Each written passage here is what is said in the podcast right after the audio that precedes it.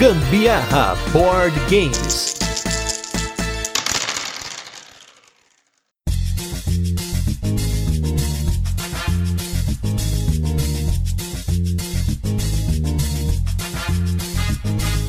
Galera, beleza? Aqui é a Carol Guzmão. E aqui é o Gustavo Lopes e estamos aqui para mais um episódio do Gambiarra Board Games, o seu podcast fillerzinho sobre jogos de tabuleiro que faz parte da família de podcasts Papo de Louco. E nesse 48 episódio de resenhas, quem vai ver mesa é o primeiro jogo aqui no podcast que usa a mecânica de leilão como base do jogo, em que trabalharemos para casas mercantes, visitando mercados atacadistas em busca de bens lucrativos em Medici.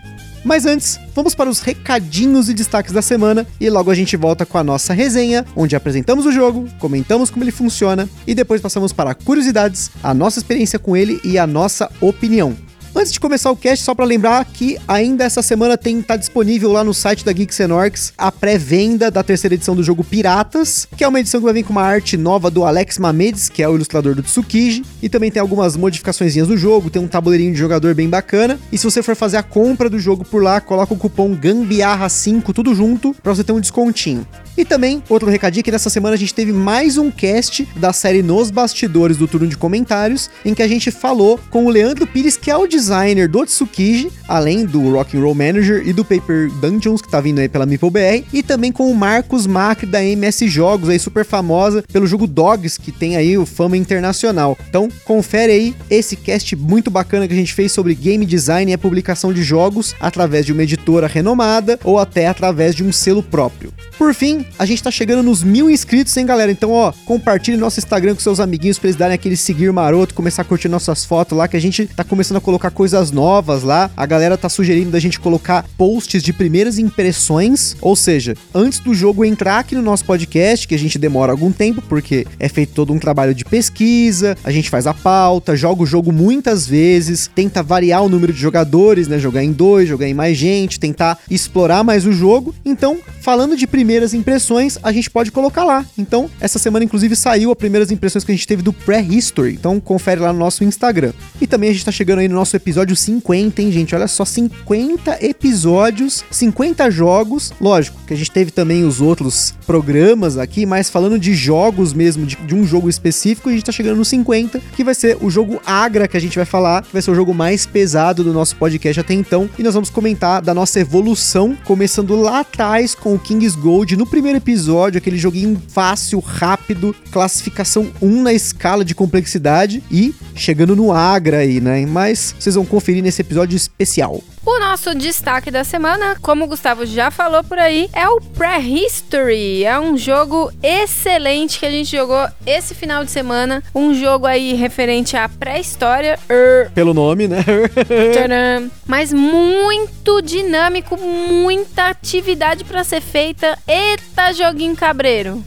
o jogo é muito legal, né? Ele se passa num período de 5 anos, né? Que são equivalentes a 5 jogadas. Você passa por todas as estações, começando no inverno. Na verdade, o inverno é pulado na, na primeira rodada, né? Mas você tem aí do inverno a inverno, né? Muito bacana. Um jogo que você tem vários mini-jogos dentro dele, praticamente. Um, de um designer lá da Hungria, é o Atlas Gizor, sei lá, não sei como fala. Vou aprender para falar dele antes de falar dele no podcast aqui. A gente se surpreendeu muito com o jogo. Ele assusta um pouco pela quantidade de regras, né? Quando você pega o jogo para começar, mas depois, quando parece que tudo faz sentido, sua mente explode, assim, você fala: caramba, agora tudo faz sentido. O jogo parece até mais simples. Quer dizer, simples na regra, né? Porque em estratégia, em você poder fazer as coisas ali, você caça, você faz pintura rupestre, você pega grãos, você faz ali na, na, num explorar, né? Uma Faz área do jogo. para os deuses. Parecia aqueles minigame de mil e um jogos que a gente jogava na infância. É muito legal.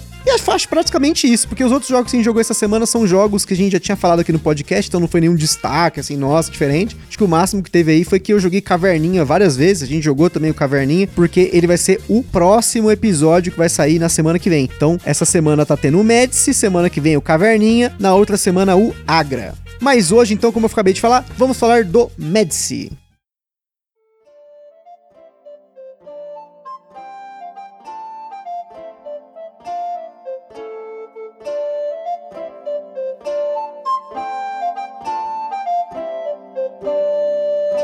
Médici é aquele jogo que lembra 25 de março, onde você faz. 25 de março. Ah, onde você fica lá fazendo leilãozinho assim, o amiguinho, ah, eu vendo por tanto, aí você corre até a outra loja, ah, achei por tanto, aí você volta na primeira, ó, arranjei por mais barato. É, no tema seria isso, é verdade, Tipo, faz sentido, faz sentido. Tipo a nossa 25 querida de março aqui, que eu adoro, ele não, mas eu amo. É um jogo de 2 a 6 jogadores, lançado no Brasil pela Paper Games, com partidas que duram em média 25 a 60 minutos, dependendo aí do número de jogadores, segundo as nossas estatísticas. As mecânicas do Medici são Push Your Luck, ou forçar sua sorte, por conta de você puxar ali uma, duas ou até três cartas no leilão antes de começar os lances. Coleção de componentes, ou set collection para os íntimos, né? Porque você vai ficar pegando ali de cartas de diferentes mercadorias pro seu barco. Acho que nossos ouvintes já estão íntimos. Não sei, mas se você tá ouvindo o cast pela primeira vez pelo Medici, então talvez você não seja tão íntimo, Então, né? Então... torne-se íntimo, amigo. e a mecânica de leilão, que é literalmente um leilão. Você fala quanto você quer pagar, os outros jogadores também dão seus lances e ganha quem paga mais. Na nossa escala de complexidade, ele recebeu 3 de 10, porque você precisa ir adquirindo essas manhas com o tempo para tentar se dar bem nesses leilões, sem gastar demais e ainda ficar para trás, que é coisa que eu particularmente eu não dominei. Ah, vou falar mais aí nas nossas experiências porque eu sou péssimo nesse jogo. Porque não frequenta 25 de março, shoppings e afins. Não sei pechinchar, só sei comprar e vender. Não, Tá não sei esse esquema de leilão aí. participar mais das minhas idas a 25. Ou vou participar mais de leilão no Ludopedia, né? Mas sou muito fã disso não. Vai encher as prateleiras aqui. Você encontra o Medici nas lojas na faixa de uns 200 reais. E ele é um jogo totalmente independente de idioma, além de ser simples de aprender a jogar, portanto, é recomendado para jogar com a criançada também. Aqui no episódio nós vamos falar de uma outra característica que a pandemia fez a gente pensar nisso, que é a questão de jogar jogos de forma remota. Então, logo logo a gente volta a falar nesse assunto. No Medici, como eu comentei na introdução desse cast, os jogadores trabalham para diferentes casas mercantes que viajam com seus barcos para diferentes regiões a fim de encontrar mercadorias lucrativas em seus mercados atacadistas. Os jogadores aqui vão brigar por cinco tipos de mercadoria, que são especiarias, tintura, que aqui em casa virou anis, apesar de no fim das contas eu fui procurar, a ilustração das especiarias é o anis estrelado. Olha que burrice, mas beleza peles, tecidos e grãos, ou como a gente costuma falar aqui, grãos, né? Por conta do filme Gente Grande. Além de, aí, de uma sexta mercadoria única, que só tem uma carta, que é uma raridade no deck, ele que é o ouro. Cada mercadoria pode ter o valor de 0 a 5, enquanto o ouro vale 10. E o valor dessas mercadorias é importante na hora de pontuar na primeira fase de pontuação, porque vai ter duas fases nesse jogo. A gente já explica isso aí. Em seu turno, o jogador revela uma, duas ou três cartas do topo do baralho de mercadorias e o leilão começa com o jogador à esquerda do jogador que revelou as cartas em sentido horário até chegar nele de volta. Ou seja, quem revela as cartas dá o último lance. Os jogadores podem dar um lance ou passar. Se todo mundo passar, essas cartas são descartadas ou leva quem deu o lance mais alto. Só que nesse jogo, seu dinheiro também são seus pontos, então você tem que tomar muito cuidado, pois está oferecendo pontos de vitória para comprar cartas que podem ou não te dar pontos de vitória no fim de cada rodada. Uma mecânica extremamente inteligente, principalmente se levar em conta que esse jogo é de 1995.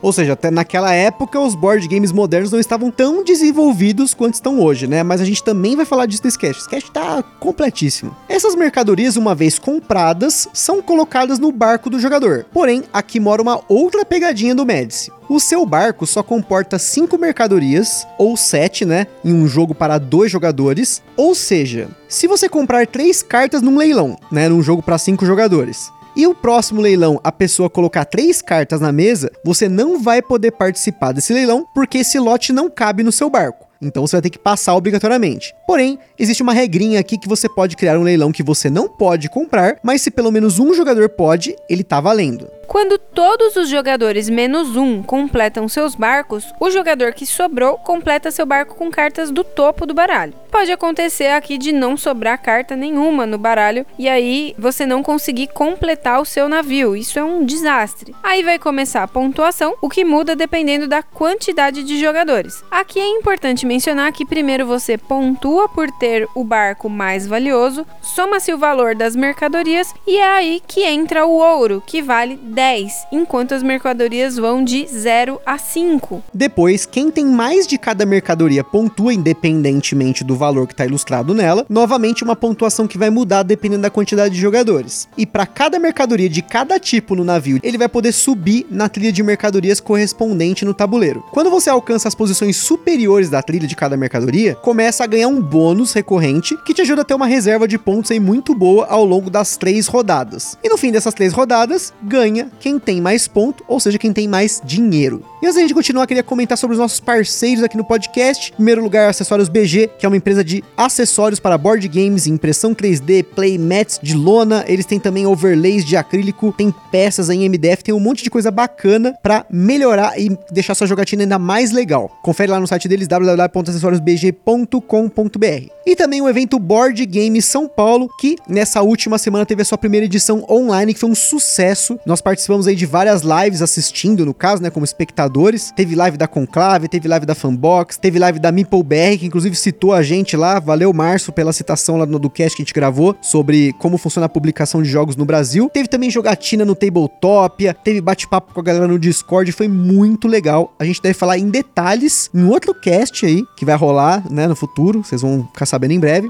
sobre os bastidores também nesse evento. E a gente espera que com esse sucesso rolem aí outras edições com mais anúncios, com mais lives e tudo mais. O Medici é mais um jogo de sucesso do mestre Rainer Knizia. Ele foi lançado originalmente em 1995 e concorreu ao Spiel des Jahres daquele ano, no qual ele acabou perdendo para o Catan, jogo do nosso cast anterior. Como a gente mencionou no episódio, o Catan se tornou um clássico absoluto dos jogos de tabuleiro modernos e com certeza o Spiel des Jahres foi o que consolidou ele na Alemanha. Mas esse resultado poderia ser bem diferente se o Médici tivesse levado o prêmio. O prêmio estava entre os dois e, como bem analisado em um papo aí com o Edu da Paper Games, a justificativa dos juízes na época foi que o mecanismo de trocas do Catan e a forma como o jogo é conduzido foi o que deu o prêmio para o Catan no lugar do Médici, que implementa o leilão de uma forma bem matemática e pura. Tanto que, diferente do Catan, que teve trolentas versões, edições spin-off e tal, o Médici teve apenas três grandes versões, que são versões do jogo base, vamos dizer assim, sendo que a versão repaginada dele, que inclui a variante para dois jogadores, foi a edição lançada aqui no Brasil pela Paper Games que lá fora ela foi fruto de um financiamento coletivo da Grail Games, que colocou a arte do Vincent Dutré no lugar da arte original, que diga-se de passagem, era muito bizarra, era muito esquisita, muito datada, era muito feia mesmo. Falar real, era feia pra caramba. E também no caso da edição da Paper Games, a qualidade do jogo é excepcional. Esse jogo é um dos jogos mais bonitos que a gente tem aqui, principalmente questão de qualidade.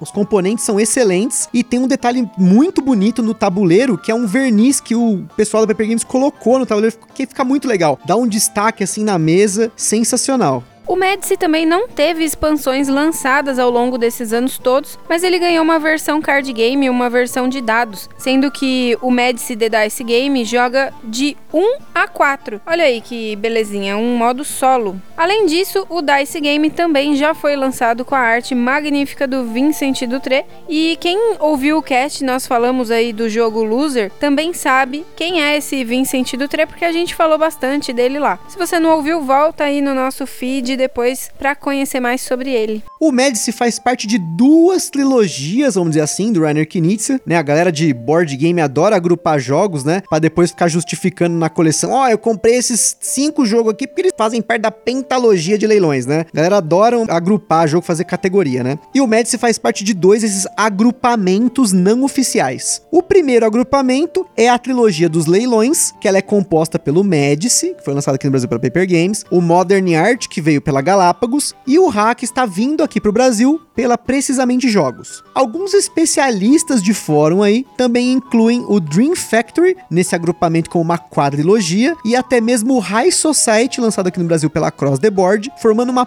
pentalogia. Olha só quanto jogo pro cara comprar pra falar que é uma coleçãozinha fechada, né? Mas, na boa, a gente sempre comenta aqui, mas isso aí é desculpa pra galera comprar mais jogo. A única coisa que realmente tem em comum entre esses jogos é que tem leilão, né? Porque são várias formas que o Knizia implementou leilões nos jogos dele. Ele curte bastante essa mecânica, né? Mas, fora isso, não tem nada a ver. Um jogo é Egito, o outro jogo lá, o Modern Art, não tem nada a ver. É, cada um é uma coisa, tem nada a ver. A outra trilogia inclui os spin-offs do Medici, conhecida como Trilogia Fiorentina. Nela temos o jogo para dois jogadores, Medici versus Strozzi, e o jogo Strozzi, ambos tematicamente e mecanicamente conectados ao Medici. Por fim, antes de entrarmos nas jogatinas, vamos aos sleeves. Para esse jogo a gente colocou sim sleeves porque as cartas são embaralhadas e manipuladas toda a rodada, mas são poucos sleeves. São 43 sleeves mini euro contando as mercadorias, marcador de primeiro jogador e player aids. Bom, por falar nas jogatinas aqui, a gente vai dividir em três partes. A gente tem as jogatinas que a gente fez em dois jogadores,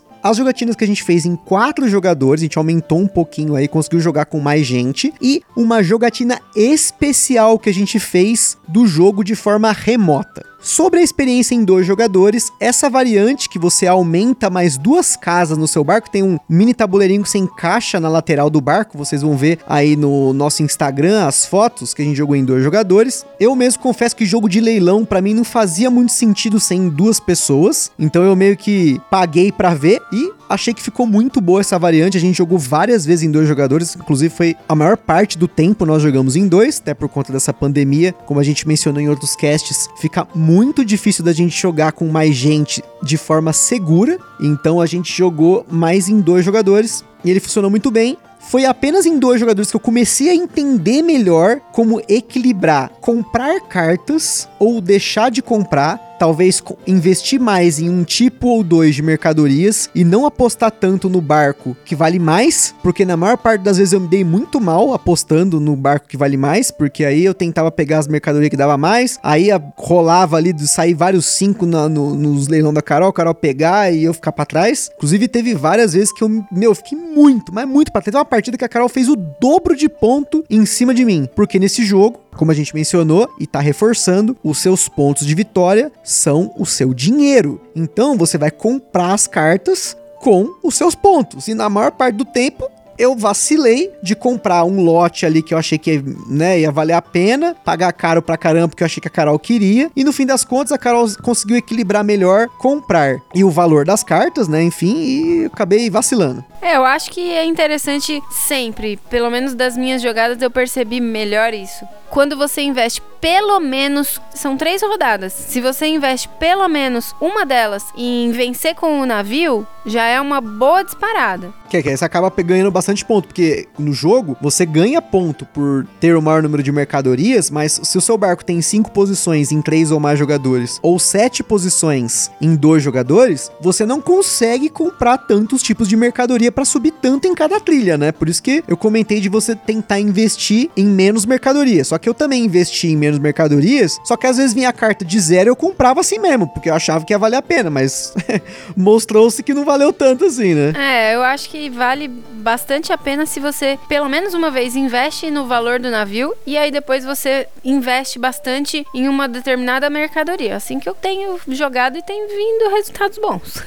E uma coisa que a gente não comentou ali nas regras é que toda jogada, principalmente em menos jogadores, toda rodada no caso, você tira uma parte do baralho, não são todas as cartas que vão pro jogo. Então, corre o risco de não sair uma determinada carta alta de um determinado tipo de mercadoria que você tá esperando, pode calhar de não sair a carta de ouro para ninguém, enfim, né? Então, você tem essa variante em cada rodada que você tem que ficar muito esperto. E muitas vezes eu não fiquei esperto nisso nos primeiros jogos, eu não tava tão esperto nisso, que eu ficava pensando, pô, vou tentar apostar em cartas cartas de 5, aí não vinha, enfim, né? A única coisa que nunca aconteceu com a gente, que a gente até comentou que é um desastre se acontecer, é se você não encher o seu navio, porque se você não enche o seu navio, aí você não soma nem mercadoria. Já aconteceu comigo. Nem o barco mais valioso. Aconteceu com você? Aconteceu. Eu não lembro dessa. Vocês já são meus parceiros, vocês já sabem. Eu gosto muito de optar pela sorte em alguns momentos. E aí, teve uma vez quando a gente jogou com a minha mãe e com a Gabi. Ah. Foi que aí eu, eu fiquei nessa de esperar vir, né, alguma coisa legal tal. Eu recusei um monte de lote, é. E daí simplesmente acabaram as cartas e eu precisei pegar o que veio. Mas ainda assim, comentando sobre essa partida especificamente, a Carol foi em segundo lugar e novamente ela fez o dobro de ponto na minha frente, mesmo fazendo essa cagada, né? Mas isso foi em uma rodada só, então não. Sim, sim. Por Não ia que- estragar minha, minha vida de mercadora. Sim, sim. Então, consolidado funciona muito bem. Dois jogadores, a gente jogou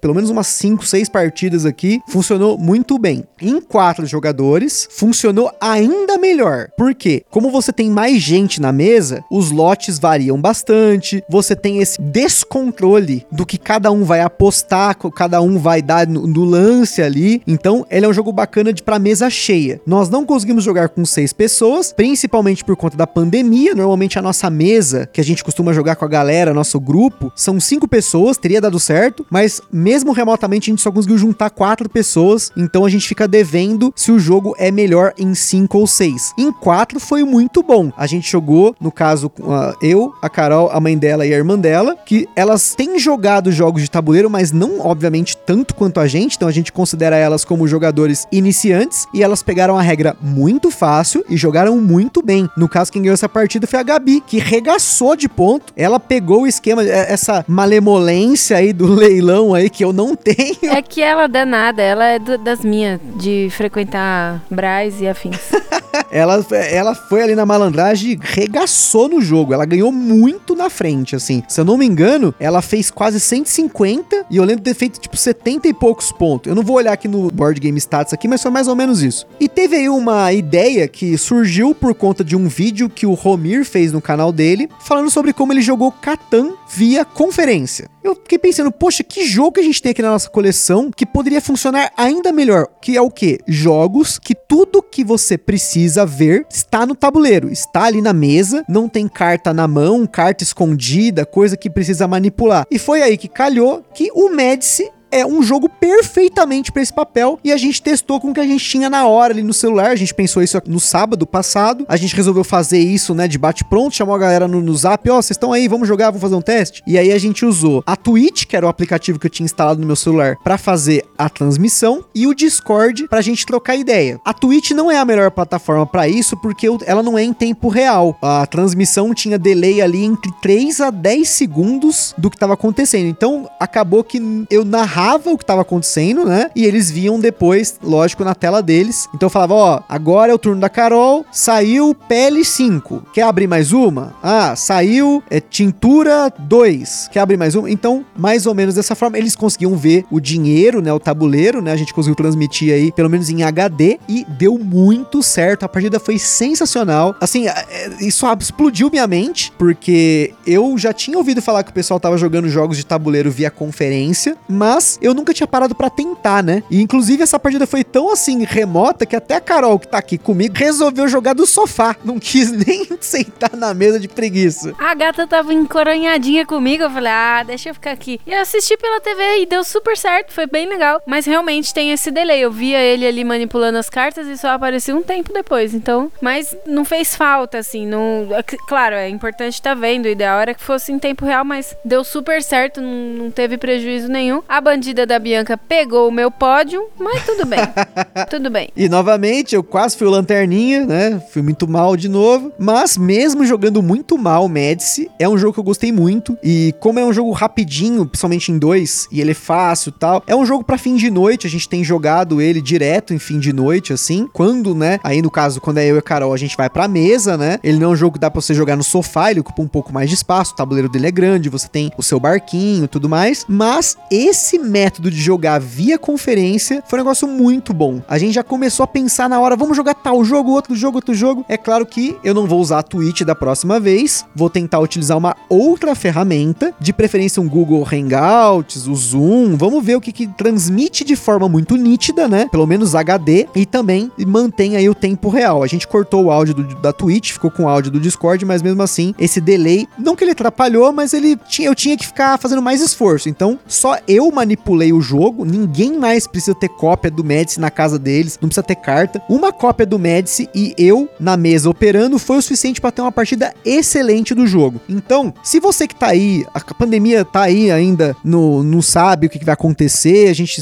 né, não sabe até quanto tempo que nós vamos ter que manter a distância, pode ser que volte, pode ser que pare, enfim, a gente não sabe, mas até para você que tem parente que mora longe, amigos que não estão aí o tempo todo podendo jogar com você em uma luderia ou na sua casa assim com mais frequência, o Medici, e a gente vai começar a falar também de outros jogos a partir de agora, pensar nisso, é um ótimo jogo com custo excelente para você jogar via videoconferência. A gente recomenda fortemente que você tenha essa experiência. Se você tava com medo de comprar jogo porque não tá vendo mesa, porque não tá podendo jogar com a galera, meu, pega o Medici e coloca ali o seu celular para transmitir, coloca ele encaixado numa caixinha, coisa. É que a gente tem um tripézinho aqui, ajudou pra caramba pra ter uma visão aérea, né, do tabuleiro, mas, mano, coloca ali no cantinho da mesa ali e tal, transmite pra galera, vai ser uma partida excelente, porque se você manipular, as outras pessoas só tem que dar o lance, fica dando lance, né? É quase que nem a galera ficando no Ludopedia dando lance no jogo lá, OP lá, né, e pagando uma grana, nesse jogo você não vai pagar nada, você só vai pagar seus pontos, o máximo que pode acontecer é você perder, né? É isso aí, minha gente. A gente fica por aqui com mais um episódio do Gambiarra Board Games. Lá no site do Papo de Louco você encontra vários, vários e vários links para conhecer mais sobre o jogo e principalmente opinião dos outros criadores de conteúdo. Também no Instagram a gente coloca lá as fotos das nossas partidas de Medici em dois na nossa mesa maravilhosa Ludotable. E como sempre, se você jogou ou comprou algum jogo que a gente falou aqui no podcast, não se esquece de postar lá no Instagram, marca a gente nos stories lá que a gente tá sempre repostando. Ou se você quiser sugerir algum jogo pra gente dar uma conferida, manda uma mensagem aqui pra gente no contato arroba papodelouco.com ou no direct do Instagram, a gente tá sempre online. E quem aí tiver alguma loja editora, tem qualquer coisa aí relacionada a jogos de tabuleiro e quiser fazer uma parceria, tem também aí o nosso contato, como já citamos. Compartilha o podcast, vamos ajudar a chegar nos milzinho lá no Instagram. Compartilha com a galera no Facebook, lá no WhatsApp. Eu espero que todos tenham curtido. Um beijo para todos, até breve, se cuidem, tchau. Um forte abraço e até a próxima.